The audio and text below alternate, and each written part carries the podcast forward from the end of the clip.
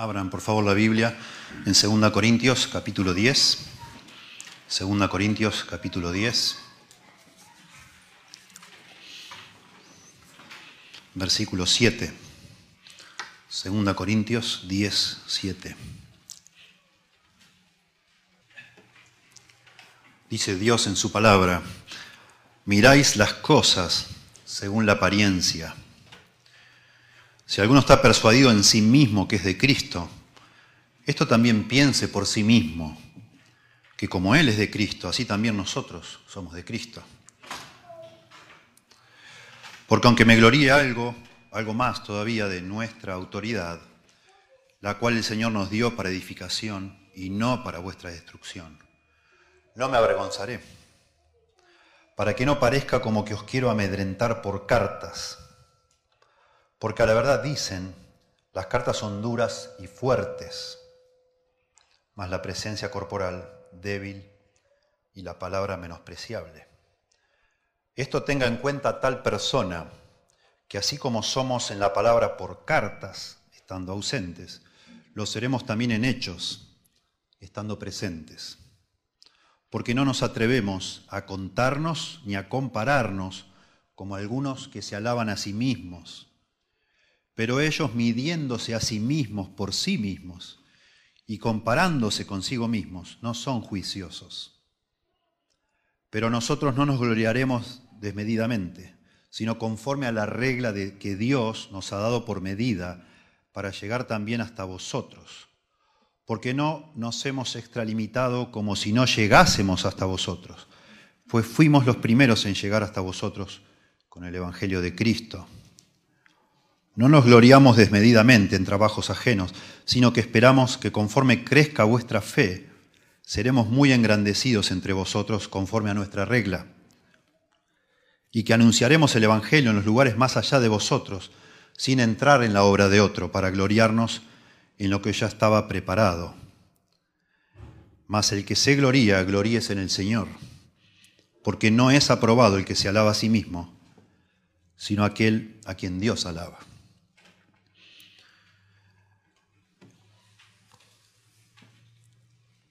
Decía hace un momento que trato de imaginarme esta iglesia en el futuro, dentro de unos años, y por supuesto que uno procura confiar en el Señor.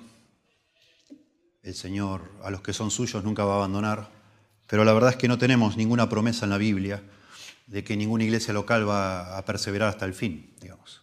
La iglesia del Señor universal, la iglesia de Cristo, es invencible, pero no las iglesias locales, la verdad que no. Esta iglesia puede un día desviarse y ser un desastre. Y la historia nos dice que no lleva demasiado para que una iglesia se desvíe. Se hace muy rápido. Los seres humanos somos demasiado cambiantes, somos muy volubles. Creo que todos lo sabemos y lo vemos en otros ámbitos de la vida. Si tuviéramos experiencia eclesiástica, seguramente también sabríamos cómo se desvían iglesias en, en un año para otro en cinco años, en diez años, de una generación para otra. Solo con que se vaya un pastor y venga uno nuevo alcanza. Es notable verlo en otros ámbitos de la historia.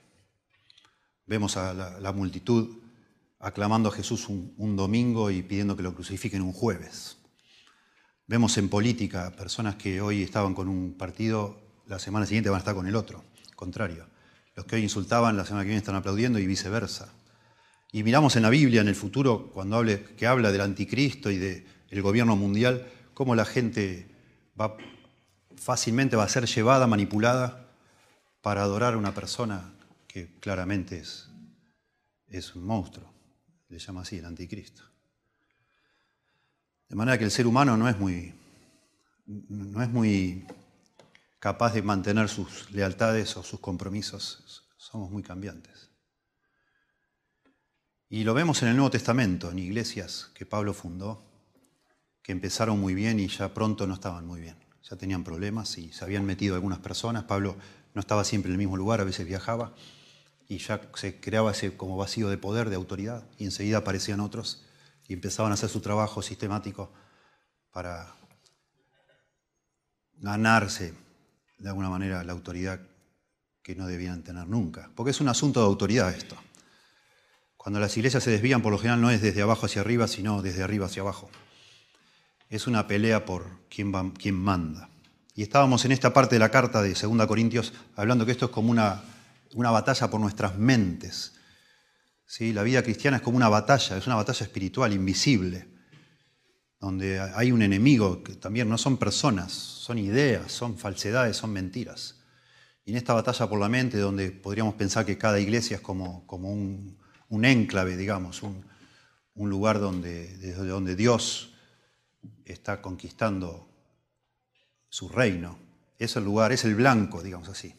El blanco preferido por el enemigo es entrar en una iglesia y tratar de destrozarla.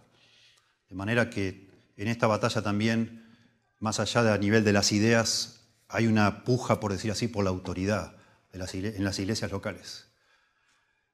Cada tanto en una iglesia local eh, entra en un, momento así turbio, digamos así, o turbulento, donde personas eh, ingresan en una iglesia o salen desde la misma iglesia y empiezan a pulsear con los líderes de turno, tratando de desacreditarlos, desautorizarlos, para encaramarse otros en, la autoridad, en, ese lugar, en el poder.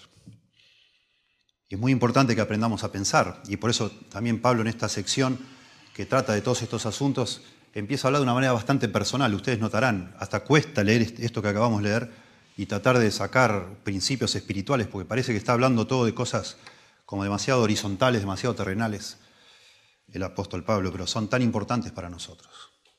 Yo no creo que nada de lo que hagamos nos complete de vacunar a nosotros para estar atentos o estar de alguna manera inmunes a, futuros problemas. Puede ser que no. Pero sí debemos hacerlo y debemos aprender. Y como siempre se dice, para poder defendernos de lo falso, siempre tenemos que entender lo que es lo verdadero. Y en este pasaje, de alguna manera, se combinan ambas cosas. Se nos describe muy bien cómo son estos falsos maestros que procuran este, desautorizar a, a las autoridades legítimas en una iglesia, para ellos ser autoridades, y también cómo debe ser un hombre de Dios. Todos los ataques que acá se mencionan ya no tienen tanto que ver con la verdad de Dios, con el Evangelio de Dios, con la pureza de la doctrina, sino con el, apóstol Pablo, la persona, lo, lo, lo legítimo o ilegítimo que es, en este caso, que el apóstol Pablo sea la autoridad en la iglesia de los Corintios. Son ataques personales que se están considerando acá y el apóstol Pablo decide defenderse porque está en juego justamente la iglesia. Y al hacerlo, porque esto es la palabra de Dios, se nos enseña a nosotros. Porque estas, estas situaciones son cotidianas, digamos así, son, es como un patrón que se repite a lo largo de la historia en todas partes. Entonces, en este tipo, no es el único, en este tipo de porciones de la Biblia nosotros tenemos que aprender cómo deberíamos manejar una supuesta ataque a ese nivel, cuando, de personas que empiezan a, socavar a los que están en autoridad, a poner en duda si esa autoridad es legítima o no. Porque esa es la forma que se hace. Es la forma más fácil, de hecho, de atacar, de, socavar la autoridad de alguien, es poner en duda su autoridad, poner en duda su, calibre moral, su integridad. Aún aspectos que pueden ser secundarios, si habla bien, si habla mal, si tiene carisma, si no tiene carisma si es dulce o no es dulce, si es lo que sea. Se empieza a socavar y a hablar eh, a, ese nivel para tratar justamente de, como decimos nosotros, poner un pie en la puerta, ¿no? Si, eso prospera, procurar sacar a esa persona que debería estar puesta por Dios y poner otros o ponerse ellos mismos para de, esa manera dañar la iglesia. Leía esta semana de un, un hombre que ya falleció, un hermoso hermano en Cristo, Warren Wiersbe se llamaba, comentarista bíblico, él dice, en los muchos años de ministerio pastoral e itinerante, ministerio itinerante, él recorría haciendo conferencias, nunca he dejado de asombrarme por la manera en que algunas iglesias locales tratan a sus pastores. Si el hombre muestra amor y verdadera humildad, las iglesias resisten su liderazgo hasta partirle el corazón hago un paréntesis acá porque hay esto lo pone en un contexto, que los seres humanos somos fáciles de ser asombrados con espejitos de colores, digamos, con tonteras superficiales. Y un hombre humilde, un hombre manso, humilde, tierno, amoroso, por lo general se presta para que no lo tomemos demasiado en serio, para que lo veamos como débil. Ese es el punto. El próximo pastor, continúa Wilsby, será un dictador que maneja la iglesia y logra lo que quiere. Y la gente se siente encantada y se jacta de él. A nuestro Señor lo trataron de la misma manera, de modo que no debería sorprendernos. Bueno, eso lo escribe un hombre en el contexto, es fue un comentarista norteamericano. En nuestro contexto latinoamericano, donde nos gustan los caudillos, los líderes así que pisan fuerte y que, que cortan el bacalao, como dice alguno, que así capangas, ¿no? que dan órdenes y mandan y les gusta eso, nos gusta eso, esta cultura. Imagínense, imagínense un hombre que se presenta acá como el Señor nos mandó, que debe ser el liderazgo, imagínense. Tenemos ejemplos en nuestro contexto. Hemos conocido hermanos preciosos, preciosos, y siguen siendo, gracias a Dios, un ejemplo para todos, de humildad y de mansedumbre. Pero cuando fueron pastores no se los tomó muy en serio, lamentablemente. Veamos entonces los versículos 7 al 11, vamos a ver en este sermón y posteriormente del 12 al 18, enfocándonos más en la humildad, que parece ser, eh, Pablo habla mucho de gloriarse, gloriarse, pero él enfatiza de alguna forma también que el hombre, un hombre de Dios, verdadero hombre de Dios, debe ser humilde. Entonces, en estos pasajes del verso, capítulo 10, verso 7 al 11, vamos a tratar de identificar lo que, es verdaderamente un hombre de Dios. Y hablaremos en forma negativa de lo que hacen los falsos maestros, los falsos profetas, las personas que vienen justamente a causar problemas dentro de una iglesia. Pero queremos hablar en forma positiva, porque acá, al defenderse Pablo, están ambos aspectos, el negativo pero en contraparte el positivo. En primer lugar vemos en el verso 7, y necesito una explicación para esto que voy a decir, pero un hombre de Dios, un verdadero hombre de Dios, se reconoce por el fruto espiritual en la obra de Dios, su fruto espiritual en la obra de Dios. Dice el verso 7, miráis las cosas según la apariencia. Si alguno está persuadido en sí mismo que es de Cristo, esto también piense por sí mismo, que como Él es de Cristo, así también nosotros somos de Cristo. Noten que están, entre líneas hay que leer mucho acá, pero están sugiriendo que Pablo no es de Cristo. Probablemente lleguen al, extremo de pensar que no es un creyente, pero es más probable que esta frase signifique que él no hace las cosas con la autoridad de Cristo, con el poder de Cristo, que Cristo no está bendiciendo sus esfuerzos, y sí los de ellos, los falsos. Pero comienza diciendo Pablo, miráis las cosas según las apariencias. Este era el gran problema de la iglesia de Corinto y por eso fue tan fácil que se metieran falsos maestros. Estas personas nunca habían llegado a pensar de una manera bíblica lo que Dios requiere, lo que Dios dice.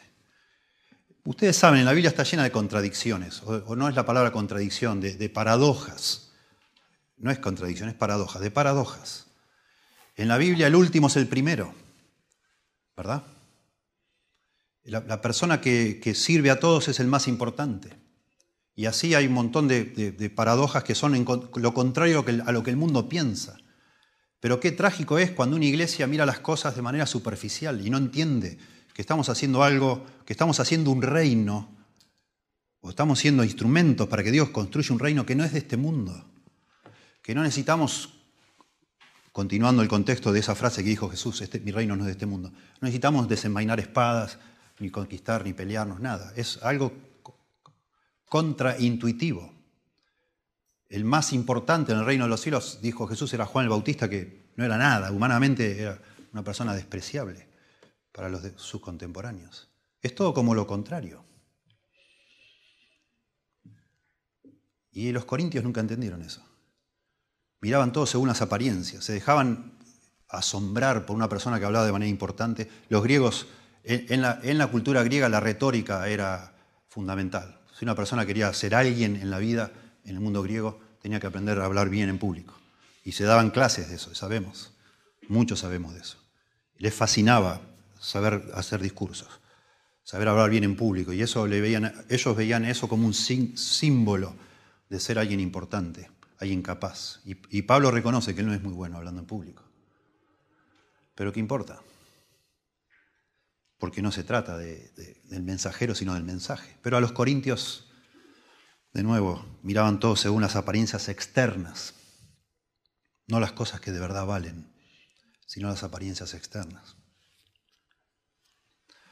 2 Corintios 5:12 dice Pablo, no nos recomendamos pues otra vez a vosotros, sino os damos ocasión de gloriaros por nosotros, para que tengáis con qué responder a los que se glorían en las apariencias y no en el corazón. Pablo les dice, le estoy dando ocasión a ustedes para que se sientan orgullosos de mí, para que hablen de mí como su apóstol, fundador de esta iglesia, con orgullo frente a las personas que se glorían en las apariencias y no en el corazón. Bueno, nunca sucedió eso lamentablemente. Estaban mirando las cosas externas de, la, iglesia, de la vida, las cosas superficiales.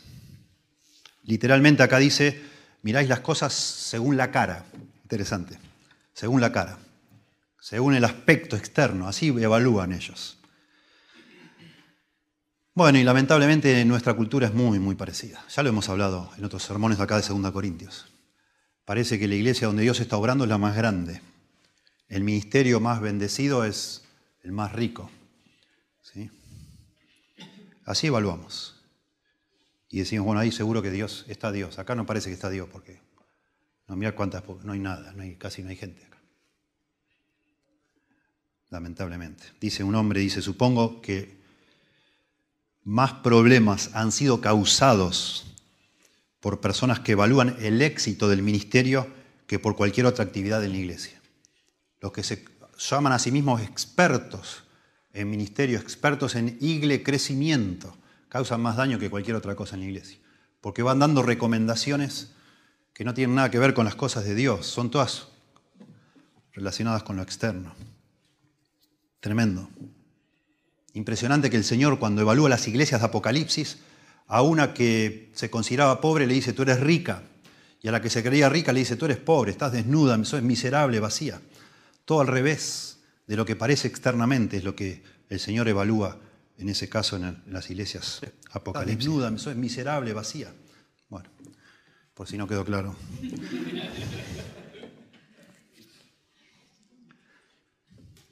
Algunas personas solo evalúan el ministerio por las estadísticas, de cuánto se logró este año, cuántos metas y cosas, todo humanamente en ese aspecto. Así eran los corintios. Imagínense. Y eso da, yo pienso, cuando una iglesia no tiene bien claro de qué se tratan las cosas, eso da mucho espacio a los falsos maestros, que son expertos en las apariencias justamente. Como decimos, siempre decimos acá, cartón pintado, son gente que son buenas en fingir algo, pero no hay, no hay sustancia dentro. Entonces encaja muy bien con personas que evalúan de acuerdo a lo que parece y no a lo que es. Los falsos maestros son, son expertos en el arte de, engañar. Son pura cáscara, nada más. Y podríamos decir acá, entre líneas, sacar una característica vamos a ir mencionando a lo largo, no son las divisiones del sermón, pero acá están, las características de un falso maestro. Los falsos maestros procuran causar una impresión por las apariencias. Edifican, por decir así, su imagen o edifican su ministerio eh, alrededor de su imagen y en el mundo en que vivimos hoy eso es tan fácil. Cualquiera puede parecer lo que no es, solo abre un par de, sitios, no sé, de internet, una página de Facebook, un, perfil no sé dónde, y se crea uno su propio perfil y ya se crea todo el mundo que, que es no sé quién. Pero es todo mentira. Los falsos maestros procuran causar una impresión por las apariencias y tenemos que aprender a mirar, tenemos que aprender a escuchar y evaluar y tenemos que desarrollar un gusto por lo que es genuino y verdadero. Tenemos que tener mucho cuidado. Siempre decimos, escoba nueva barre bien, decimos nosotros. Y hemos notado nosotros que, bueno, así es, en una iglesia donde ha habido un pastor fiel por muchos años, la gente llega un momento que dice, bueno, ya, como que, no sé, se acostumbran, ¿no? Y viene una persona nueva y parece que es brillante todo, maravilloso, pero lo que pasa es que la, forma de conocer a una persona que aparece para liderar una iglesia es escuchándole predicar y nada más. Ver un poquito y la persona puede causar una impresión fácilmente, solo con una habilidad para hablar. Pero después se ve la realidad cuando pasa, pasa y pasa el tiempo. Y decís, uff, mira dónde, el lío que nos metimos con esta persona. Es muy buen orador, nadie lo niega, pero es un chanta.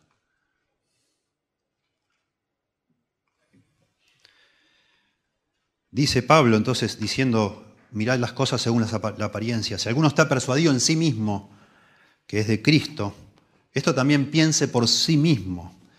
me llama la atención a mí que este, el Pablo, se está defendiendo Pablo de las personas que dicen que Cristo no está con él, que él no es un apóstol de Jesucristo, que él no tiene eh, señales en su ministerio de que el Señor le esté, realmente le esté empoderando, sobre todo porque no hablaba bien, sobre todo por eso.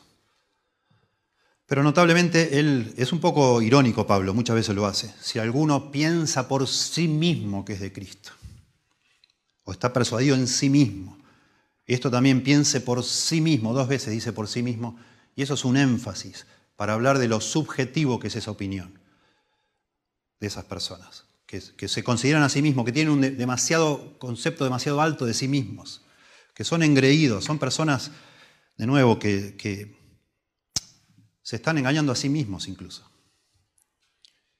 Y eso podemos decir también como una característica un falso maestro, y eso al menos lo he visto yo en mi experiencia, tienen una confianza excesiva, excesiva en sí mismos, los falsos maestros.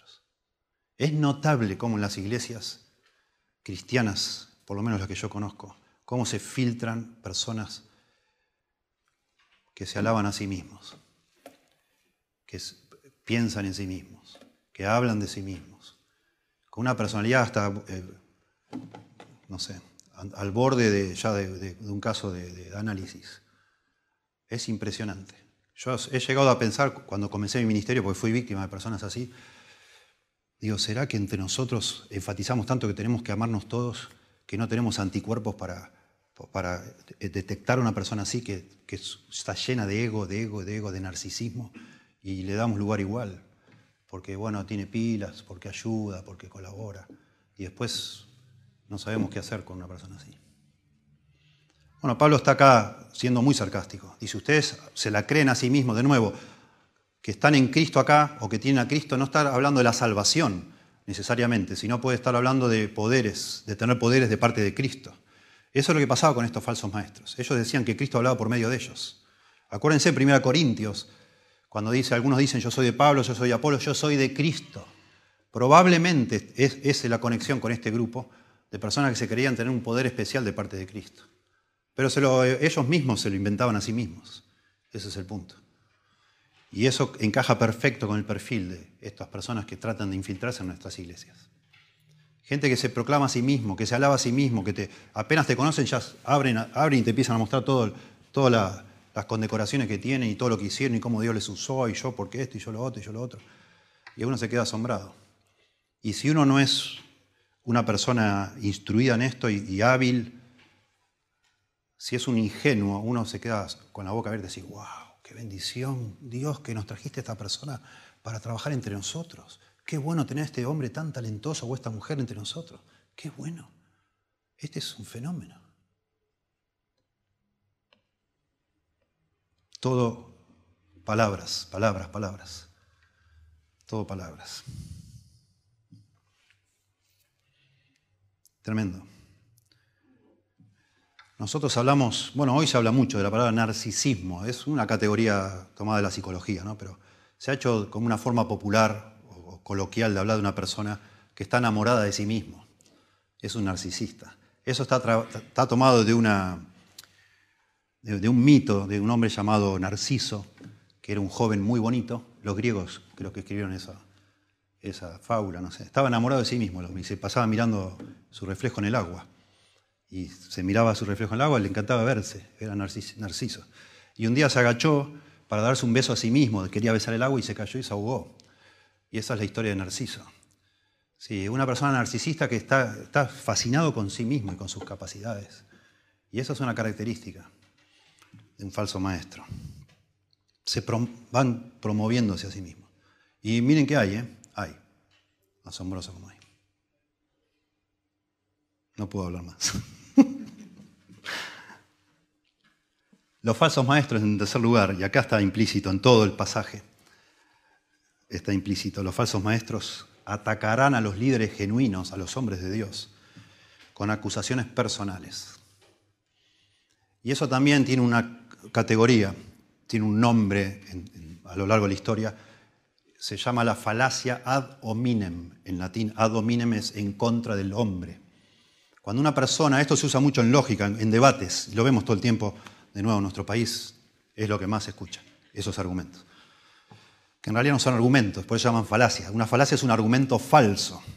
Cuando dos personas están discutiendo, pronto vamos a tener unas discusiones acá, debates presidenciales, y es muy lindo ver cuando dos personas debaten, hay reglas, pero cuando uno debate con otros, se, supone que uno usa argumentos. Uno usa un argumento, otro, usa, escucha el argumento del otro, se rebate con mis propios argumentos, etc. Y hay formas de hacer eso. Pero hay formas lícitas y formas ilícitas, que son falsas, digamos así. Parece un argumento, pero no lo es. El más usado, el más común de todos los falsos argumentos para atacar a alguien es el ad hominem, que es en contra de la persona. Entonces alguien me está diciendo, el apóstol Pablo está explicando el Evangelio, supongamos el verdadero Evangelio, y la persona, en vez de hablar de un falso evangelio, ataca a la persona de Pablo, que es más fácil.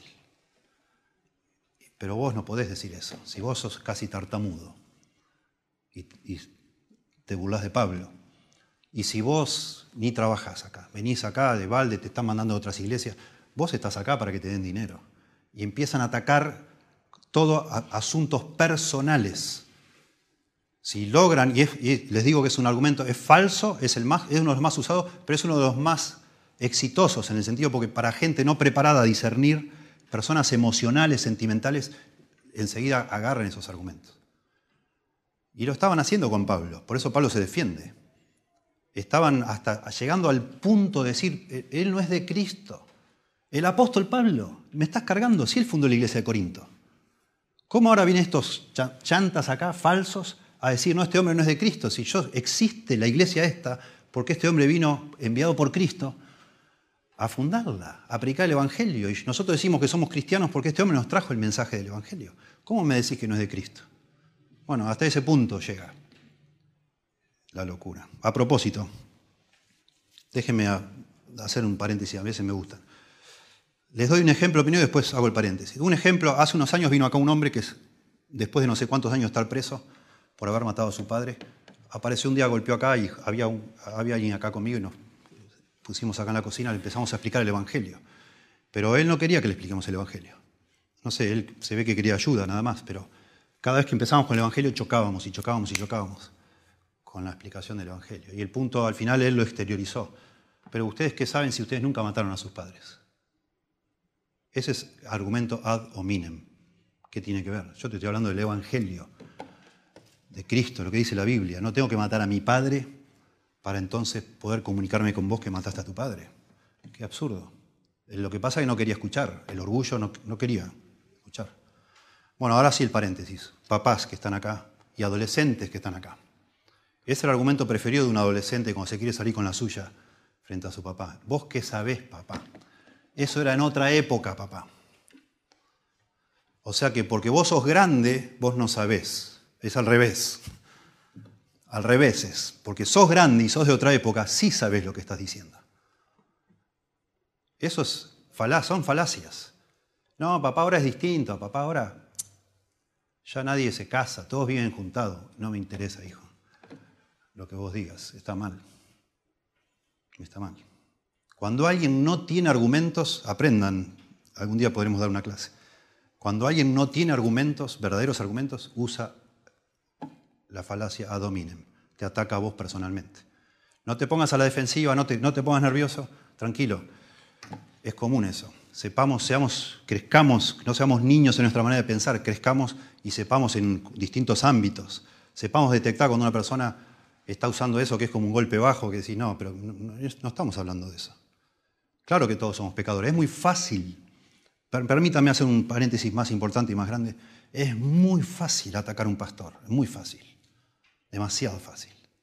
Cualquiera que sea el pastor, no, no me refiero a mí mismo. Por eso es muy importante que seamos irreprensibles y todo lo que dice ahí en 1 Timoteo 3 y Tito 1. Porque es tan fácil encontrar defectos en una persona que está al frente, pero tan fácil. Y sobre todo es muy fácil juntar personas que estén de acuerdo con vos. Porque si un pastor es un verdadero pastor, no solo te dice las cosas que querés escuchar, sino las que debes escuchar. Y eso causa, por nuestro orgullo humano, causa una reacción, un rechazo, como diciendo, ¿este quién es? ¿Por qué me dijo así? Él no me quiere más. Y en eso accionan los falsos maestros. Porque están atentos a todas esas cosas. Están atentos. Y tratan de juntar gente. Y es, sería una iglesia imposible, en una iglesia sana como debe ser, que los, los miembros de una iglesia no tengan alguna que otra cosita en el corazón en contra de sus pastores o de ancianos. Porque si es un buen pastor, algún día te llevó y te dijo, mira, lo que estás haciendo no está bien. Por favor, no sigas. Y eso no somos tan humildes nosotros ni tan enseñables como para decir, gracias, pastor, gracias. Eso es lo que, lo que me encanta que me diga usted. Te vas a tu casa agradeciendo que te dijo, casi, casi nunca pasa eso. Te vas enojado, triste, dolido. ¿O no? Sí. Y adolescentes, pasa lo mismo con tus papás. El día que te dicen lo que te tienen que decir, te haces el enojado, golpeas la puerta, te vas al cuarto, no le hablas por dos días. Y ahí hay una debilidad que puede alguien aprovechar. ¿Sí? El que te va a vender droga, capaz, no sé, te hace creer que, que él, te, él te quiere, aunque en casa nadie te quiere. Y estás propenso a quien te engañe. Bueno, eso es lo que pasa. Y lo que pasaba a los corintios. Acuérdense que Pablo había mandado una carta severa a los corintios. Una carta severa. Y, los falsos maestros sabían eso. Y estaban ahí metiendo el dedo. Ahora, en un momento más, lo mencionamos. Diciendo, este hombre es un bruto, es un animal. Este, este no puede ser un apóstol. Está loco, ¿cómo le va a escribir así? Y todo el tiempo acusando a la persona. Eso es lo que pasa aquí. Por eso yo digo, un hombre de Dios se reconoce, primer principio aquí en este pasaje, por el fruto espiritual en la obra de Dios. Estos decían, yo, hablo de parte de Cristo, yo hablo esto, yo hago esto, pero Pablo había sido el fundador de esta iglesia. Pablo fue el que fue usado por Dios para comenzar la iglesia en Corinto, sin, poca, sin no poca oposición, digamos, y ahí estuvo él, eh, en, Corinto y en otros lugares. Pablo tenía, por decir así, detrás de él todo, todo un legajo, toda una, una trayectoria que lo avalaba. Él tenía frutos para mostrar. Los falsos maestros, por lo general, no tienen fruto de nada, solo es todo todo apariencia, todo, cosas externas, no cosas genuinas. Por eso me gusta cuando Michael Mahoney siempre subraya a los pastores, dice él por los pastores, somos inspectores de fruto, dice. Nosotros estamos todo el tiempo mirando el fruto. Todos los cristianos deberíamos ser inspectores de frutos, para que no nos, no nos tomen por tontos, no nos engañen. Todo el tiempo tenemos que estar viendo los frutos de una persona, no lo que dice, sino lo que hace y cómo Dios bendice lo que él hace, o lo que ella hace. Un hombre de Dios se reconoce por el fruto espiritual en la obra de Dios, en la vida de personas, no por lo que diga o cómo lo dice. Bueno, a lo mejor no es muy bueno, ¿qué va a hacer? Todos somos como somos, todos podemos aprender. Pero se ve que Dios lo usa, su vida impacta a otros, sus hijos. Por eso también habla la Biblia que, que gobierne bien su casa. Ahí se ve lo genuino de una persona. No se habla bien, ¿Cómo lidera a su esposa? ¿Cómo lidera a sus hijos? ¿Cuál es el fruto espiritual de esta persona? Eso es lo que hay que mirar. En segundo lugar, verso 8, dice, porque aunque me gloríe algo más todavía de nuestra autoridad, la cual el Señor nos dio para edificación y no para vuestra destrucción, no me avergonzaré. Bueno, aquí vemos otro principio. Un hombre de Dios se reconoce porque edifica a otros en la iglesia, edifica personas. Edifica, es un factor de unidad, es, es una bendición. Dios le usa para edificar la iglesia. Dice acá que Dios le da autoridad a Pablo no para destrucción, sino para edificación. Dice la nueva versión internacional, traduciendo este pasaje, una porción, dice, no me avergonzaré de jactarme de nuestra autoridad más de la cuenta, con algo de exceso. En la Reina Valera dice algo más, la, idea es eso, como más de la cuenta, como que se está jactando de más. De nuevo, tenemos que tener cuidado acá. No, tenemos que ser cuidadosos de inventar lo que no dice, pero tenemos que, conociendo ya a Pablo, viendo cómo él es cuando lo acusan, él es muy hábil en tornar acusaciones en defensas y como, como en el judo, digamos, darle la vuelta y usar, el, digamos así, la energía del, enemigo para derrotar a su enemigo. Lo hace todo el tiempo. Y acá es lo, más probable que esté diciendo acá Pablo es que también lo están acusando a él de jactarse demasiado de su autoridad. Quizá lo hizo en esa carta dura, quizá lo hizo cuando estuvo en presencia. Primera de Corintios vemos un poco de eso, que él es, fuerte, es un hombre fuerte, Pablo, en, en, su manera a veces de hablar. ¿Sí? Quitad ese perverso entre vosotros, dice en 1 Corintios 5. Quitad ese perverso entre vosotros, dice Pablo. A veces fuerte con su autoridad, ¿no? Entonces, por eso, lo que está acá diciendo Pablo no es necesariamente reconociendo que él está jactándose de su autoridad o gloriándose de su autoridad, sino que no se avergüenza de hacerlo. Eso es lo que está diciendo acá. Quizás es una acusación nada más que lo acusan de que siempre está hablando de su autoridad, su autoridad. Lo cierto es que en toda esta carta usa dos veces la palabra autoridad nada más. No es que se tanto, tanto está, por lo menos no acá. Él tenía autoridad, se la había dado el Señor, pero no abusaba de esa autoridad, sino que la usaba para edificar a la iglesia, por supuesto. La palabra jactarse o gloriarse, notablemente en, la carta de 2 Corintios aparece 20 veces. 20 veces Pablo dice, que se gloría o que algunos se glorían. y acá es donde más se usa, en este capítulo. En estos últimos tres capítulos de 2 Corintios, 17 veces usa la palabra gloriarse o jactarse. Entre 20, que toda la carta, 17 en estos tres capítulos, que son justamente donde Pablo decide defenderse a sí mismo de estas acusaciones, de nuevo, no para edificar su fama por su ego, sino porque estaba en juego la salud de la iglesia. Porque la estrategia por eso es, para mí es muy importante hablar de esto. Porque nosotros se supone, yo no tengo que hablar de mí mismo. Yo tengo que hablar del Señor, de la Biblia, del Evangelio, no de mí. Ningún líder espiritual tiene que hablar de sí mismo. Pero cuando vienen falsos maestros y empiezan a atacarnos, atacarnos, atacarnos, a veces no queda más remedio que defenderse. Y es lo que está haciendo Pablo. Y por eso dice que se gloría, se gloría, se gloría, se jacta, pero termina explicando muy bien al final de este pasaje Noten ustedes, verso 17, más el que, el que se gloría, gloríese en el Señor. Gloríese en el Señor, porque no es aprobado el que se alaba a sí mismo, sino a quien a quien Dios alaba. Ese es el punto. Pablo de alguna manera no se avergüenza, dice él, de jactarse de su autoridad, porque no es de él, sino que se la dio Cristo. El mismo paralelo lo encuentro yo en un hogar. Llega un punto que cuando estamos pulseando con un adolescente necio en nuestra casa. Al final le tenés que decir, bueno, porque yo lo digo, porque yo soy papá, yo soy el papá. Y se acabó. Pero yo soy el papá porque yo soy el papá, porque Dios, un día yo fui hijo, ahora soy papá. ¿Qué va a hacer? Dios me hizo papá y no puedo eludir eso. Voy a dar cuentas un día por ser papá. Así que se acabó el partido, listo, no hay más discusión, soy papá y se acabó. Cuando sacás esa carta es porque ya está, no hay nada que hacer. No se discute más. Pero la tenés esa carta, siempre la tuviste, no la usás todo el tiempo. Se supone que lo mejor es dialogar y razonar con tu hijo porque lo estás preparando para que algún día sea independiente.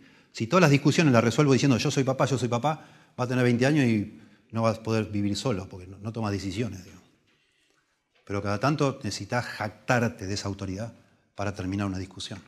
Por eso Pablo dice, yo no me avergüenzo, como yo no me avergonzaría de decir, bueno, se acabó, porque yo soy tu papá. No, me da vergüenza, porque es verdad. Y Pablo está diciendo, yo no me avergüenzo. Ustedes me acusan que yo me jacto demasiado de mi autoridad. Está bien, la tengo y no me avergüenzo de tenerla. Está perfecto. Si no la uso, soy un, soy un pelele, no sé. Un día cuando esté frente al tribunal de Cristo, ¿qué voy a decir? ¿Qué hice yo? Si me la dio Dios esa autoridad. Este es el punto acá.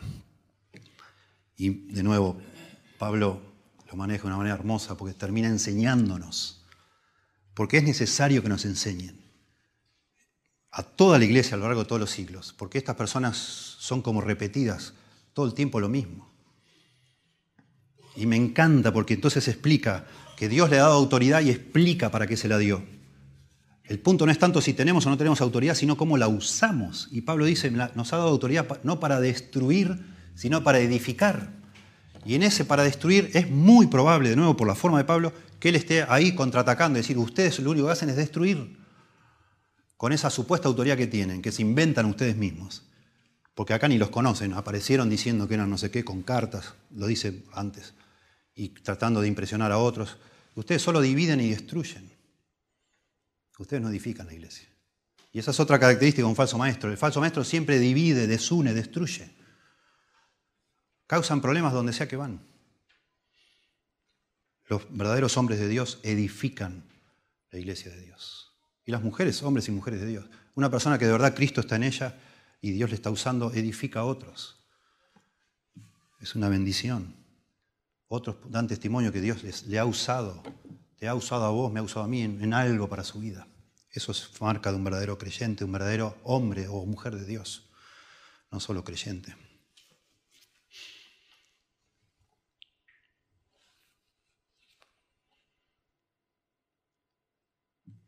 Bueno, de nuevo, déjenme meter acá alguna cosita. A mí me impresiona mucho. Me impresiona, yo no, tengo, no estoy en las, en las redes sociales, pero me meto. O sea, no, tengo una identidad en las redes sociales. Me meto y veo y me impresiona como personas, cómo les gusta pelear a algunas personas, que también se han creado un perfil como de ser hombres de Dios. Y pelean y pelean y pelean. Y destruyen y causan problemas. Y yo siempre me pregunto, ¿cómo sería esta persona puesta en una iglesia de verdad, de carne y hueso, digamos, de, ladrillo de verdad? A realmente tratar de edificar a una abuelita, a una persona con discapacidades, a, alguien que no le va a dar, no le va a aportar cero gramos a, su fama mundial, como recién cantábamos. ¿Qué va a hacer esa persona? En un lugar donde nadie lo vea, donde nadie se entere, donde nadie lo, lo promocione, ¿qué haría para el Señor esa persona? Pablo era un ejemplo en eso. Él se motivaba, todo el tiempo estaba motivado con que un día iba a estar frente al Señor dando cuenta de lo que él hizo. Pero al Señor que sí sabe todo, lo que hacemos en secreto y a, la luz, donde sea, donde la motivación es lo más importante. ¿Por qué hacemos lo que hacemos? Si lo hacemos para nosotros, para engrandecernos nosotros o para edificar de verdad el cuerpo de Cristo. Los falsos maestros usan a las personas, a los creyentes, para edificar no a la iglesia, sino su su fama, su prestigio. Es todo, es todo eso, es todo acerca de ego, eso es todo. Pero fue siempre así, antes de las redes sociales, era siempre, siempre fue igual.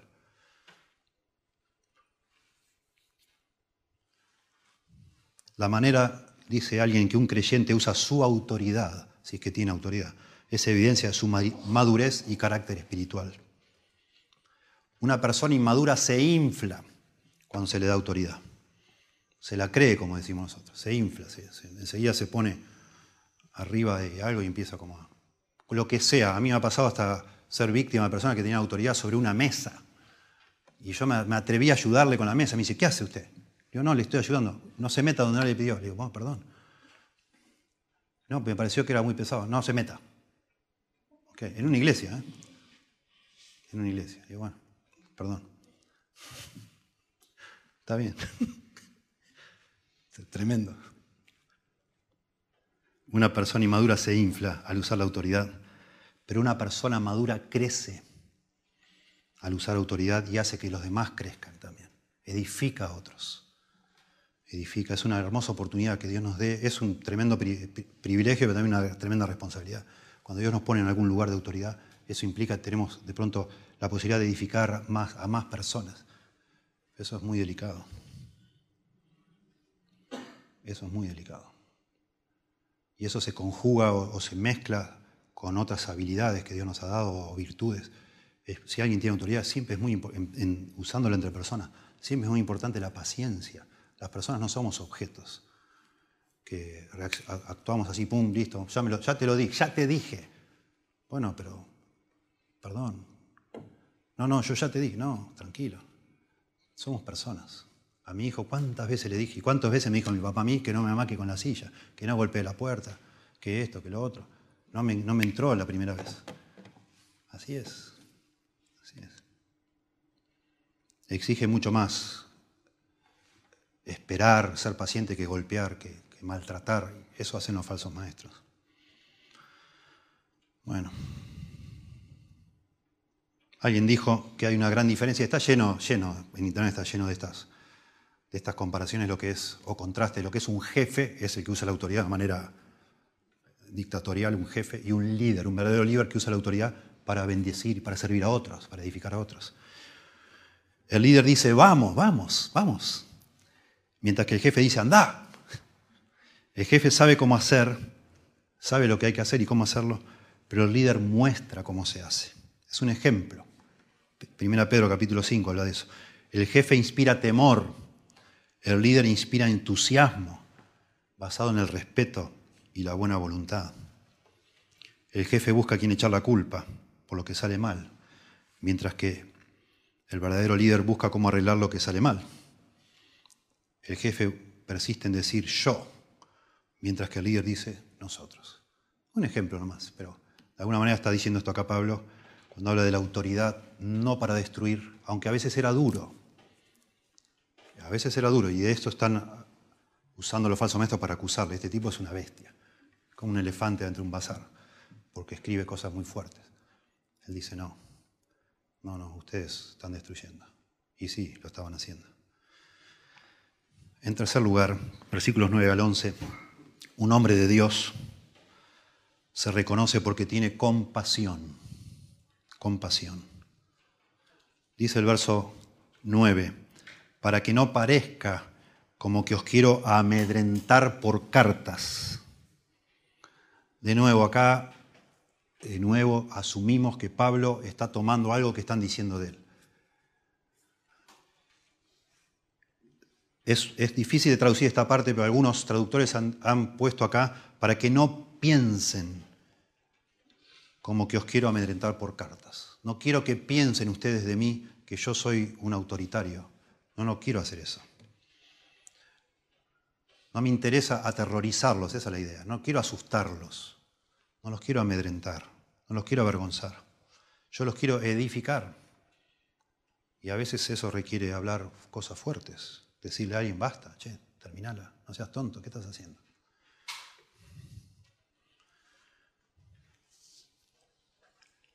Pablo era un hombre, no necesitamos recorrer toda la Biblia para mostrarlo, ni siquiera 2 Corintios. Pablo era un hombre que de verdad se interesaba por los demás. Los falsos maestros casi nunca hacen eso, yo diría nunca, siempre es para sacar alguna, alguna ventaja. Los falsos maestros tienden a centrarse en sí mismos, a ser avaros, a ser abusivos. Notablemente en la Biblia cuando habla de falsos maestros, siempre está hablando del interés por el dinero, siempre está hablando de eso, como que es casi que es sinónimo una cosa de la otra. Los falsos maestros usan a la gente, siempre le van a decir lo que la gente quiere escuchar, van a tratar de ganarse el favor de como sea. Eso están buscando o ven a la gente como medios para conseguir su objetivo nada más. Pero no les interesan las necesidades de verdad de otras personas. No les interesa. Fíjense acá en 2 Corintios, porque tiene mucho que ver con todo lo que hemos venido diciendo y lo, lo poquito que nos falta. 2 Corintios capítulo 2.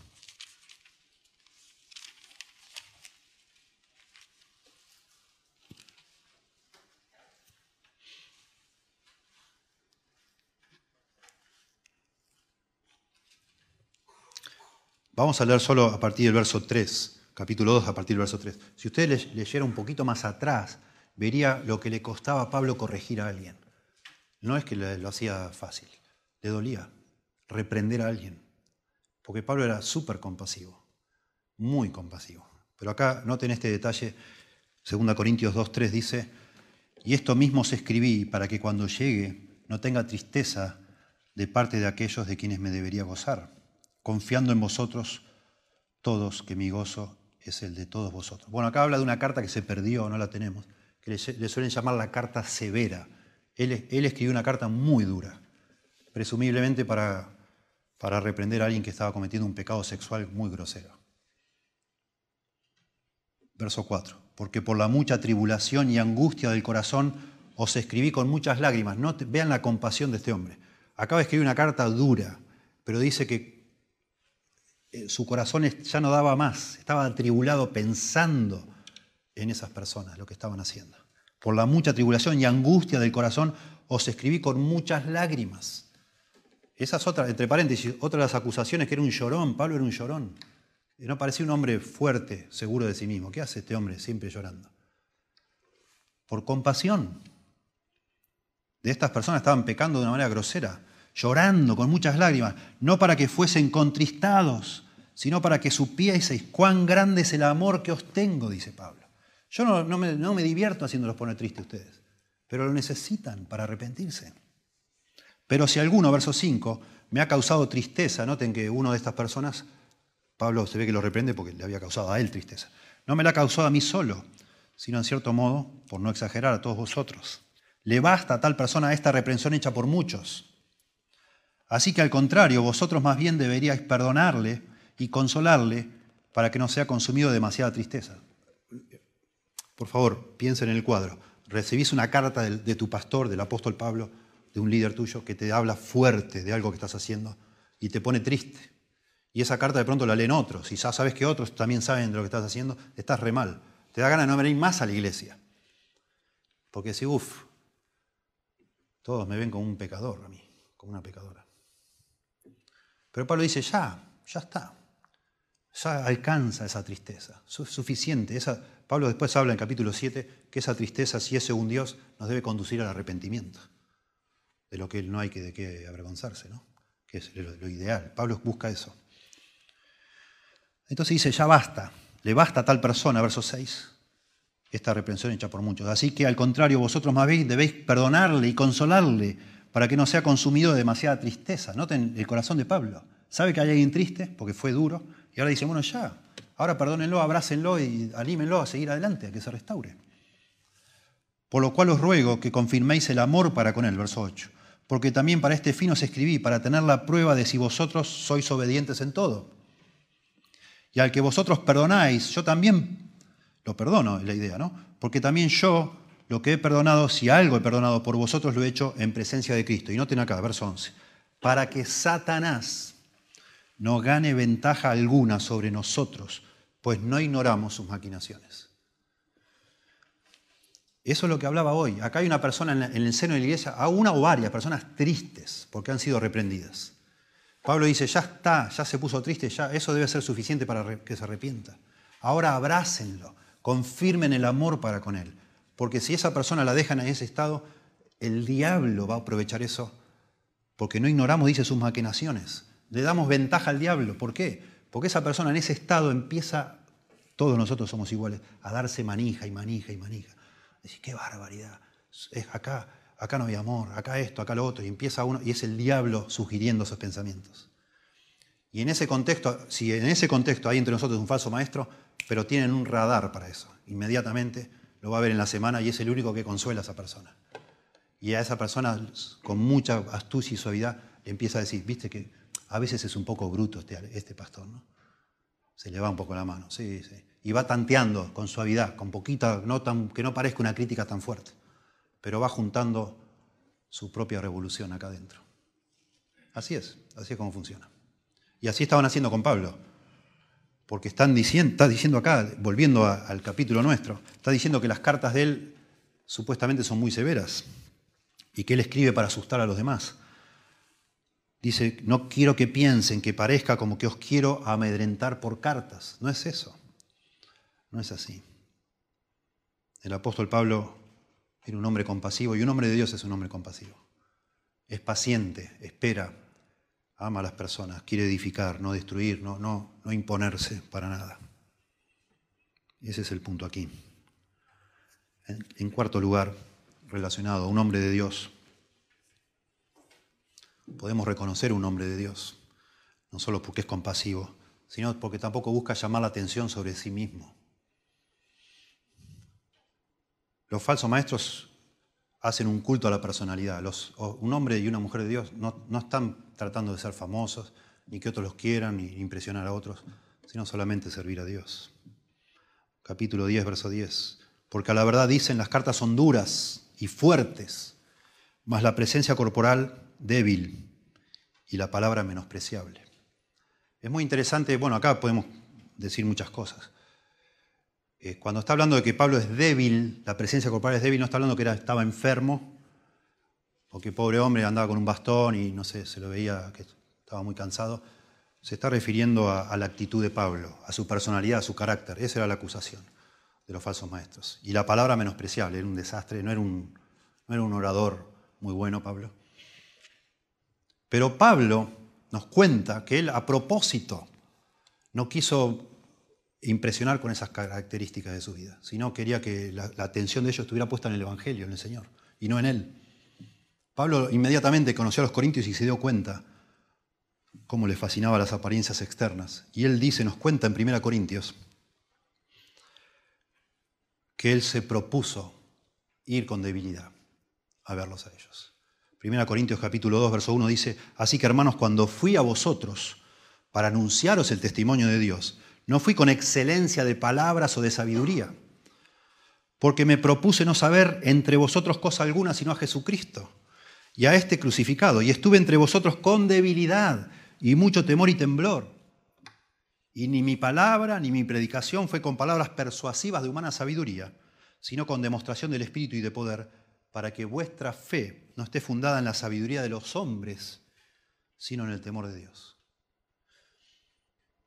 Miren, nosotros que conocemos la Biblia, yo creo todo cristiano verdadero admira al apóstol Pablo, porque fue una persona incansable, un obrero tremendo y un hombre que tuvo más fruto que nadie en, el comienzo de la iglesia. Yo no sé si él se hubiera propuesto impresionarlo, capaz que lo hubiera logrado. No sé. A mí me impresiona este hombre, mucho. Me impresiona los talentos que tiene este hombre, la habilidad, el esfuerzo, etc. Y cómo Dios le ha usado. Pero él dice, cuando yo fui a verlos a ustedes, como vi que ustedes eran medios así, medios, superficiales, que les gustaba todas estas cosas, yo dije, no, yo no voy a ser un, un, un, filósofo más entre todos los que a ustedes les gusta. Yo no vengo acá a impresionar con mis palabras. Yo quiero estar ahí como con temor y temblor, como que parezca, que parezca que yo no soy nadie. Me aparecí en bicicleta en vez de en el auto, no sé. Y me bajé, me saqué los, los palillos de la ropa del pantalón, me los saqué, me, me, sacudí el saco y subí a predicar. Imagínense. Estoy hablando como si fuera hoy. Imagínense si vino un predicador así acá. Con barrito en el pantalón porque vino en bici. Imagínense cómo vos lo verías. Bueno, así los corintios. Así los corintios. Pero un hombre de Dios no está tratando de llamar la atención sobre sí mismo. Y eso es, eh, pero eso es una regla. Tenemos que aprender a mirar y sobre todo si tenemos la tendencia a ser superficiales y a dejarnos impresionar, ojo con las personas que están tratando de impresionar. Ya eh, hacerle, eh, poner una luz amarilla aunque sea. Cuando ves a alguien que está tratando de impresionarte, ¿qué haces? ¿De qué se trata esto? Así no es la iglesia de Dios. No es. Bueno, estamos leyendo entre líneas, ¿verdad? Pablo está eh, tomando la acusación de nuevo de sus cartas que son duras y también aprovechan y la presencia corporal que es poca cosa no les viene nada bien. O es muy duro o es nada. Bueno, para cuando alguien tiene una mala intención, como el falso maestro, no hay nada que les venga bien. Siempre van a encontrar algo que no va a estar bien. en algún lado te van a agarrar y te van a acusar. Y finalmente, el verso 11, un hombre de Dios se reconoce porque es el mismo en público como en privado. Siempre es el mismo. Es íntegro, esa es la palabra íntegro. Íntegro, que es toda una sola cosa, ¿verdad? Así es la harina integral, que tiene todo. ¿verdad? El grano con el salvado, con la cáscara, con todo. El germen, todo lo mezclan todo, todo íntegro. No dividido en partes. Una persona íntegra es una persona que es igual cuando está parada acá adelante, cuando está allá abajo, cuando está en el almacén, en donde sea. Adentro de su casa, cuando nadie lo ve. Siempre la misma persona. Dice Pablo, esto tenga en cuenta tal persona, noten, tal persona. Es muy impresionante porque está en singular porque antes decía, dicen que las cartas son duras y la presencia corporal es poca cosa. Dicen, alguien está diciendo eso. Son varios, dicen. Pero acá dice, tenga en cuenta tal persona, que quizás está identificando al líder de toda esta revuelta. Siempre hay un líder. Siempre hay un líder. Y siempre hay corderitos que se dejan llevar, quizás porque estaba amargura en su corazón, no por lo que sea. Pero siempre juntan un grupito.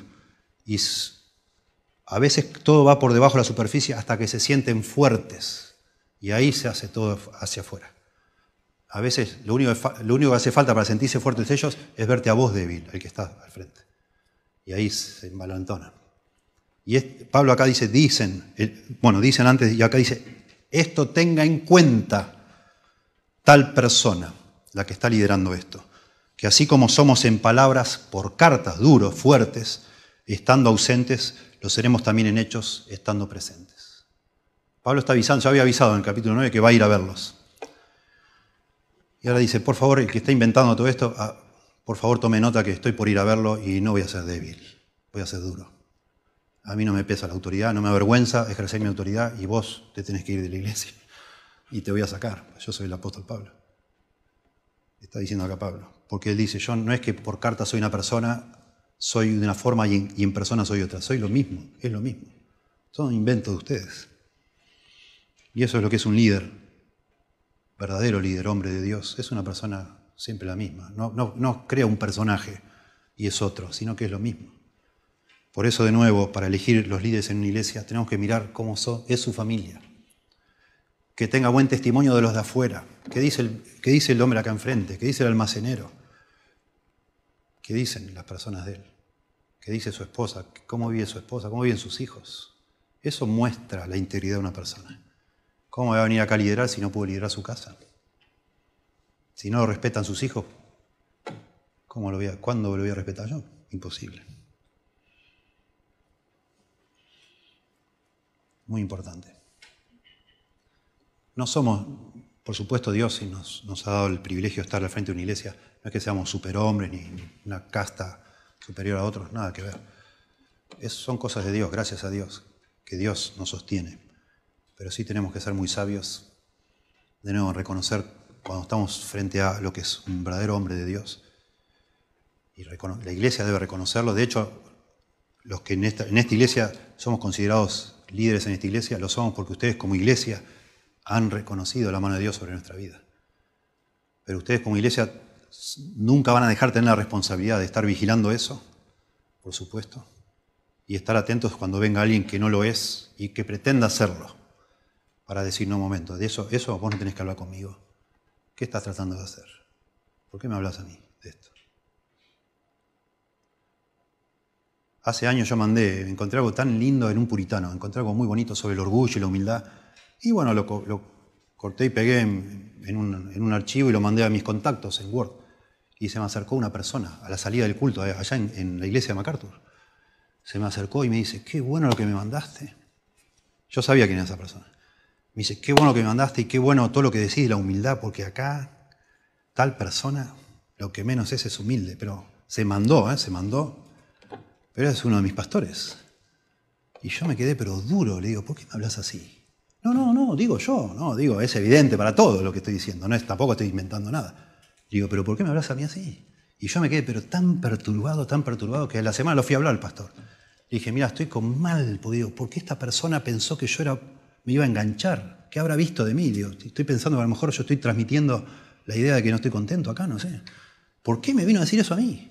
¿Por qué me quiso este, anotar en, digamos, casi me da el carnet del club ya para Digo, ¿por qué me quiso invitar a su club? No entiendo por qué. Bueno, ya la persona juntó su grupito y ya se fue de la iglesia. Pero están todo el tiempo así. estaba, ya estaba desaforada, digamos. Esa persona, y el pastor Mahoney cuenta de esa persona en, los videos que estamos viendo ahora de, consejería, los que toman, que llegó hasta, se animó hasta escribir una carta a MacArthur para que saquen a esa persona de la iglesia. La persona se fue. Pero así es, así es. Estuvimos ahora en junio con todos los misioneros de la iglesia de Grace y el pastor MacArthur nos contó que justo acaba de pasar algo así. Después celebramos los 50 años como pastor y acaba de pasar algo así que se juntó una revuelta contra él, la, número 33, no sé ya cuántas tiran, en 50 años. Pero impresionante la, la cantidad de sabiduría que nos compartió, porque justamente decía eso. Bueno, esta gente siempre estuvo acá así. O sea, siempre estuvo, andás a saber cuántos años hace que están, pero justo pasó tal ocasión que les hizo sentir que yo estaba débil y que otras personas estaban débiles y dijeron, ahora es el momento o nunca, y se largaron. Y empezaron por Facebook, por Internet, por todos lados, a tratar de causar problemas desde adentro de la iglesia. Es así. Y bueno, fue muy lindo porque estamos, éramos 80 misioneros y empezaron a levantar la mano porque era un tiempo informal. Dice, mira, a mí me pasó esto en tal país, a mí en tal, ¿qué hubieras hecho vos? Y pasa en todos lados todo el tiempo. Sería raro que en tu vida cristiano, si convertiste joven, no, veas, no seas vos testigo presencial de alguien que se quiere levantar contra tus líderes. Por eso, por favor, guarda esto en tu corazón. Y aprende y sé, sabio. Sé muy sabio. Oremos. Damos gracias, Señor, por tu palabra.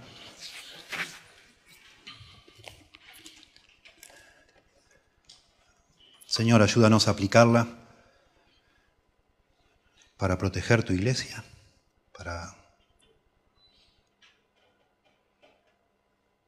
también tener sabiduría, Señor, que como habíamos hablado en nuestros otros sermones pasados de esta serie, que estamos en medio de algo invisible, un, un combate invisible con fuerzas muy poderosas que quieren destruir tu iglesia. Y nosotros somos parte de una iglesia preciosa y que tú nos ayudes a, protegerla, a cuidarla, a ser celosos Y de alguna manera que nos, por medio de tu Espíritu también nos des luz, sabiduría para aplicar principios que acá se han mencionado en este pasaje, para aplicarlos a nuestro ámbito familiar, porque también eso sucede, o si tenemos la chance de liderar un, emprendimiento, un trabajo, tenemos personas a nuestro cargo, que sepamos que nuestra autoridad va a ser desafiada, cuestionada, puesta en duda y, y eso es normal. Así somos las personas, Señor. Tristemente, así Satanás un día se rebeló contra ti, acusándote a ti. Así los primeros hombres, Adán y Eva, lo hicieron también, Señor. Y es la historia de la raza humana, la, falta de lealtad, la ingratitud y el deseo de, de no estar debajo de nadie, sino encima de otros.